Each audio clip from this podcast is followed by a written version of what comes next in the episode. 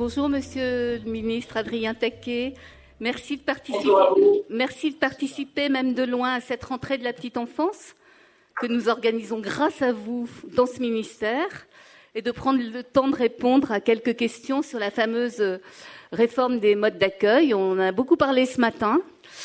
Alors, euh, la première question que je voudrais vous poser, c'est la réforme entrée par, partiellement en vigueur le 1er septembre dernier est le fruit d'une longue concertation. Elle était très attendue. Néanmoins, elle arrive dans un moment un peu compliqué pour les professionnels de la petite enfance et les gestionnaires. Vous le savez, euh, bon, il y en a qui sont sortis quand même un peu fatigués, épuisés. On l'a entendu ce matin et parfois exsangues de la, pandémie. Euh, et en même temps, il y avait urgence à sortir une réforme. On a vu que les, les objectifs de la COGE ne seront pas atteints. Alors, comment allez-vous accompagner la mise en œuvre de cette réforme de façon sereine? Et je sais que cette réforme vous tient à cœur. Bonjour, euh, bonjour à vous, bonjour à tous euh, et à toutes. J'espère que vous allez bien et que j'ai désolé de pas être euh, avec vous physiquement, mais effectivement, je tenais quand même à, pouvoir échanger rapidement, enfin, profondément sur ces, sur ces sujets, sur cette réforme qui me, qui me tient à cœur, vous l'avez rappelé. Avant, avant de répondre à votre question, je voulais quand même dire et affirmer, je suis bien conscient des efforts qui ont été consentis par les professionnels, en particulier dans la, dans la la période de laquelle nous sortons et dans laquelle nous sommes encore un peu. Euh, et je voulais leur euh, partager ma gratitude à cet égard, ainsi qu'aux gestionnaires. Euh, remercier, vous remercier aussi à tous pour votre présence. je crois qu'il y a un certain nombre de services d'enfance des municipalités qui sont notamment présents. Je voulais les, saluer, je, l'oublie souvent, et donc je le, fais à cette occasion-là. Écoutez, vous dire aussi que je crois que nous avons tous euh, de, notre, de notre place, de notre position et en, grande proximité. Euh, essayer de faire de notre mieux euh, pour réduire les difficultés que vous avez eu à, affronter durant, durant, cette, durant cette crise et encore dernièrement du, durant cette seconde rentrée sous Covid avec un protocole de rentrée durable qui vous donne, je crois, l'ensemble des, règles du jeu euh, au cas où la situation se, dégraderait, ce que évidemment je, n'espère pas. On a essayé de le faire le plus tôt possible. Euh, soyez vraiment convaincus qu'on fait de notre mieux et quand je dis on, c'est aussi euh, toutes les équipes derrière moi, les administrations que je salue et que je remercie, elles aussi, pour, leur, engagement. Alors, est-ce le meilleur moment? Y a-t-il jamais un bon moment pour faire de grandes réformes Cher café. première question. On va vous dire que vraie question de savoir s'il fallait, euh, fallait continuer ou tout arrêter. Le Covid a été effectivement, euh, nous a suspendu un certain nombre de projets globalement, hein, au-delà de celui qui nous, réunit euh, aujourd'hui. Mais la réforme dont nous parlons était tout de même le fruit d'un long travail qui avait commencé bien avant moi. Vous, vous savez, j'ai même envie de dire bien avant ce gouvernement. J'y reviendrai peut-être par la suite avec de nombreuses concertations, beaucoup de temps, d'énergie euh, développée par les uns et, par les autres. Et, même si le, le contexte n'est pas simple, même si les efforts ont été par ailleurs importants, je ne voyais pas euh, abandonner purement et simplement euh, une réforme qui avait été, qui avait été initiée, qui avait donné lieu à tant d'énergie et d'intelligence collective. J'utilise le mot à propos. Alors, donc la décision a été faite effectivement de poursuivre. Moi, je ne voyais pas finir le quinquennat euh, comme cela. Alors, une fois qu'on s'est dit ça, bien prendre conscience, et nous en avons conscience, ce n'est pas facile de mener ce chantier en parallèle de la gestion euh, du Covid. Et c'est pourquoi on a essayé de se donner à la fois un objectif, de cadrer, et de se donner un objectif à la fois dans le temps euh, et, dans la méthode. Dans le temps, c'est faire la rentrée 2021 selon de nouvelles règles. Et s'agissant de la méthode, il s'agissait de laisser le maximum de, temps à la concertation. Souvenez-vous qu'on vous a sollicité jusqu'au dernier moment et jusqu'au dernier jour de juillet pour avoir votre avis sur, sur un certain nombre de, textes. C'était notamment sur la question des surfaces, si, mon souvenir est bon. Alors aujourd'hui, les textes sont sortis. pas tous, pas tous, monsieur le ministre. voilà, j'attendais, j'attendais votre, j'anticipais votre il y a beaucoup, d'attentes hein, sur les décrets et les arrêtés. Euh, on l'a dit ce matin à plusieurs reprises. Vous pouvez nous annoncer une bonne nouvelle? Alors, avant les bonnes nouvelles, je vais vous répondre, mais je vous répondrai là-dessus parce que vous voyez venir. Non, vous dire qu'une fois que les textes sont sortis, quand même pour une grande partie, il y en a quand même qui sont sortis. comment comment fait-on, comment s'assure-t-on, comment aide-t-on, aide-t-on pardon, à, leur appropriation par les, acteurs, parce que c'est comme ça s'agit. bon, on a d'abord fait deux, trois petits points avant de, répondre à votre question. On a, seconde question, on a d'abord essayé de faire en sorte, je pense, que les textes qui sont sortis soient le plus proches possible des textes qu'on avait soumis à concertation. Et je crois pouvoir dire qu'il n'y a quand même pas eu de grande surprise dans ce qui est, dans ce qui est sorti pour, les différentes euh, parties prenantes. Ensuite, j'ai demandé à l'administration de constituer un comité de, suivi de la mise en œuvre de la réforme qui va permettre de réunir l'ensemble des, parties prenantes, les représentants associatifs du secteur, les gestionnaires, les professionnels de terrain, les PMI, enfin bref, les communes, toutes les, personnes concernées, justement pour que le déploiement opérationnel euh, soit organisé, continue à être concerté quand il doit l'être. Et je crois que le 12 octobre prochain, sauf erreur, ce comité de suivi aura l'occasion de tenir sa deuxième, euh, sa deuxième réunion. Voilà pour cette. Et puis, je crois qu'il y a une adresse mail qui a été ouverte toutes les questions peuvent être remontées, trouveront réponse et seront surtout partagées autour d'une foire aux questions pour que tout le monde bénéficie euh, des rencontres, des questions, des problématiques rencontrées par, par les autres. Alors, sur la question, des, sur la question des, de tous les textes qui ne sont pas, euh, ne sont pas sortis, euh, globalement, ils le, sont quand même pour, beaucoup. Je crois qu'il y a un certain nombre de textes sur les assistants, assistants maternels, notamment, qui ne, qui ne le sont pas. alors, c'est, ce n'est pas parce que c'est moins important que les choses soient très très claires, c'est évidemment tout aussi important. Hein. Ce n'est pas que vous passez en second, je, veux bien être très très clair là-dessus, simplement vous dire qu'il y a en réalité beaucoup plus de textes qui concernent les essais matériels que le collectif. Voilà, donc ça prend un petit peu plus de temps.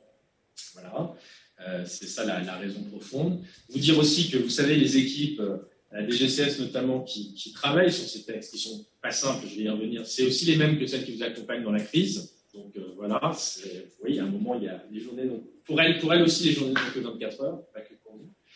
Euh, et puis, il y a besoin. Il y a besoin de faire les choses évidemment sérieusement, c'est-à-dire qu'il y a une attention toute particulière évidemment à ce que la qualité des textes sur des matières complexes, la qualité des textes soit euh, haute, parce qu'il n'est pas question de vous mettre en risque, en difficulté ou en risque si on a des textes qui juridiquement ne sont pas, ne sont stables, ne sont pas bien verrouillés. Voilà.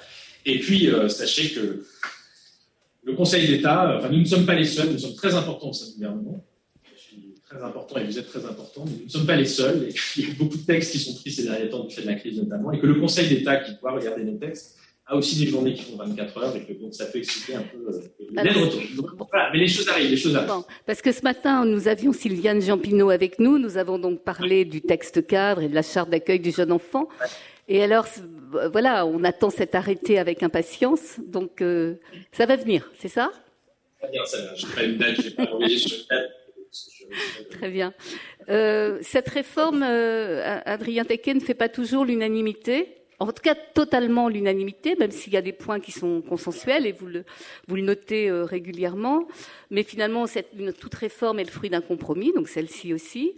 Que dites-vous aux sceptiques qui s'inquiètent notamment d'un risque de dégradation de la qualité d'accueil euh, ou à ceux qui, en accord avec la réforme, se demandent finalement comment concrètement elle va pouvoir se mettre en œuvre? Est-ce que, Qu'est-ce que vous pourriez leur dire à ces professionnels qui doutent? Alors, à, vous tous, je dis deux choses. Je vais développer. La première, c'est que oui, c'est une réforme de compromis et je l'assume vais vous dire pourquoi. Et la seconde, c'est que je ne peux pas entendre une réforme qui porte atteinte à la qualité de l'accueil du jeune enfant, parce que je pense que c'est tout le contraire.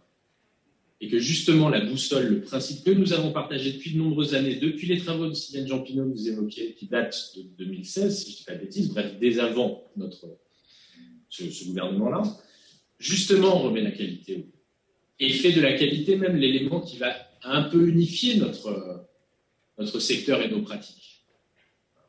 Donc, oui, réforme de compromis, et je l'assume parce que bah parce qu'il y a beaucoup d'acteurs très différents autour de la table, qui chacun ont, leur vision, qui leur est propre. Et face à cela, euh, c'était bah, soit renoncer totalement devant euh, des points de vue irréconciliables, ce que je ne voulais pas, soit prendre en bloc le point de vue des uns et puis se dire bah, tant pis pour les autres, ce que je ne souhaitais pas non plus, car au contraire, je pense que nous devons aller vers une approche plus globale et plus unifiée du secteur dans son ensemble. Je vais y revenir. Et donc, oui, c'est une réforme de, compromis, mais ça, ne veut pas dire que ce n'est pas une réforme qui porte sur des convictions fortes.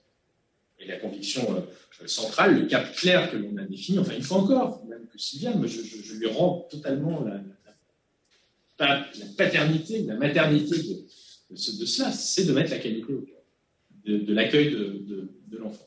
Et donc voilà, la méthode, je crois, mais une fois encore, qui, qui, est, avant moi, pour que je, prenne mes responsabilités, euh, c'est vraiment de, en fait, de se, mettre d'accord sur un objectif partagé, qui est celui de cette idée que tous les modes d'accueil, qu'ils soient collectifs ou, individuels, constituent une même sphère d'activité, un véritable métier qui exige évidemment des compétences spécifiques et qui partage un même but qui est celui d'accueillir des enfants dans les meilleures conditions euh, pour leur développement global. Voilà, et je pense que là-dessus, on est tous d'accord, quel que soit notre, là où on parle, euh, mais se dire aussi qu'il y a, et accepter qu'il y a différentes façons d'atteindre cet objectif.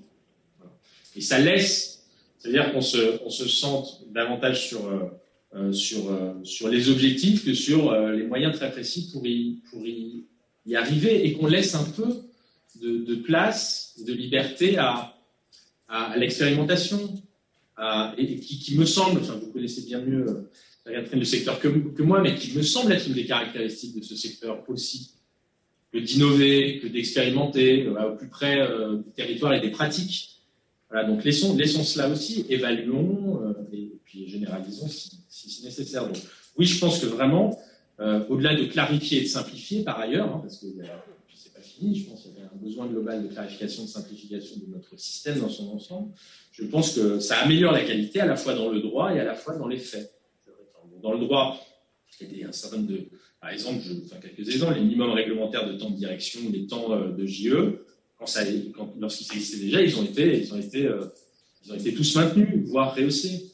Les pratiques vertueuses qui n'étaient pas forcément obligatoires, comme l'analyse des pratiques, par exemple, elles sont désormais gravées dans le marbre. Voilà, bon, ça, c'est des, des, exemples, je pense, euh, important. Et puis dans les faits, question de la référence en santé, en accueil inclusif, euh, qui, permettent, euh, qui vont enfin permettre de sortir de l'impasse dans laquelle nous plaçait l'absence de pratique de médecins de crèche, qui vient justement reconnaître les compétences des professions qui étaient depuis longtemps à même d'assurer ces missions en réalité. Par exemple, les puriculteurs ou les puricultrices. voilà, donc dans les deux cas, je pense qu'on va dans ce, dans ce, dans ce sens-là. Donc, En tout cas, c'est l'ambition que vous avez, plus de qualité dans la petite enfance ambition et conviction, ouais, qu'on est sur ce, chemin-là.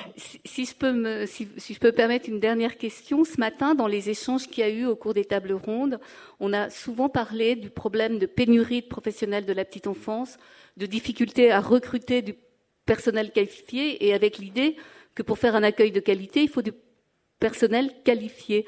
Est-ce que, euh, alors, euh, est-ce que vous, allez euh, vous attaquer à cette question du, de la pénurie de professionnels et, de comment, comment remédier à cette crise de recrutement?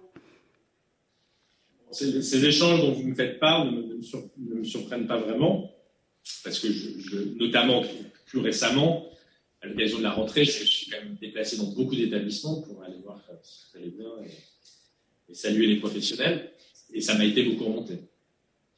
C'est systématique par les gestionnaires.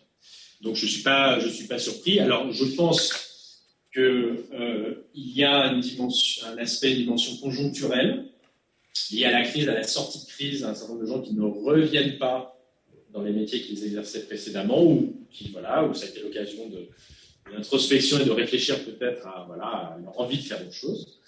Et, on le voit bien dans plein d'autres secteurs, secteur marchand, mais aussi dans le secteur du social.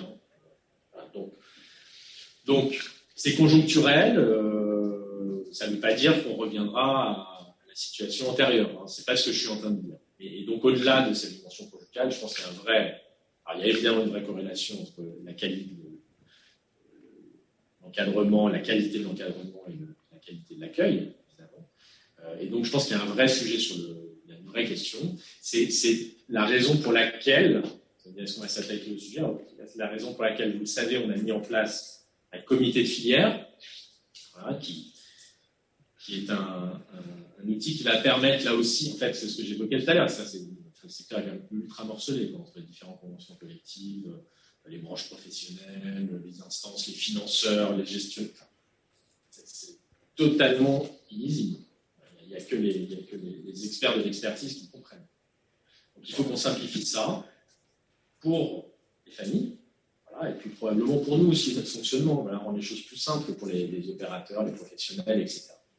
Donc, ce comité filière, il a cette vocation-là. On a eu énormément de bons retours cet été, parce qu'on avait un peu soumis l'ordre du jour euh, aux différentes parties prenantes, parce que là, on met tout le monde autour de la table, hein, euh, collectivités et, gestionnaires et professionnels. Euh, il y a des très très bons retours, des, vrais des, retours argumentés, des propositions de modification de l'ordre du jour, etc. Donc, je, sens l'attente et, voilà, la nécessité de cet outil, donc je m'en ravis.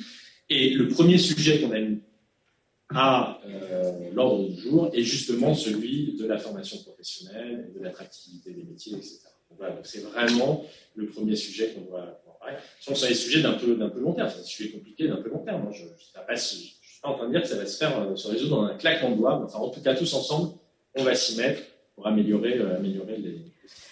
Merci, euh, Monsieur le Ministre.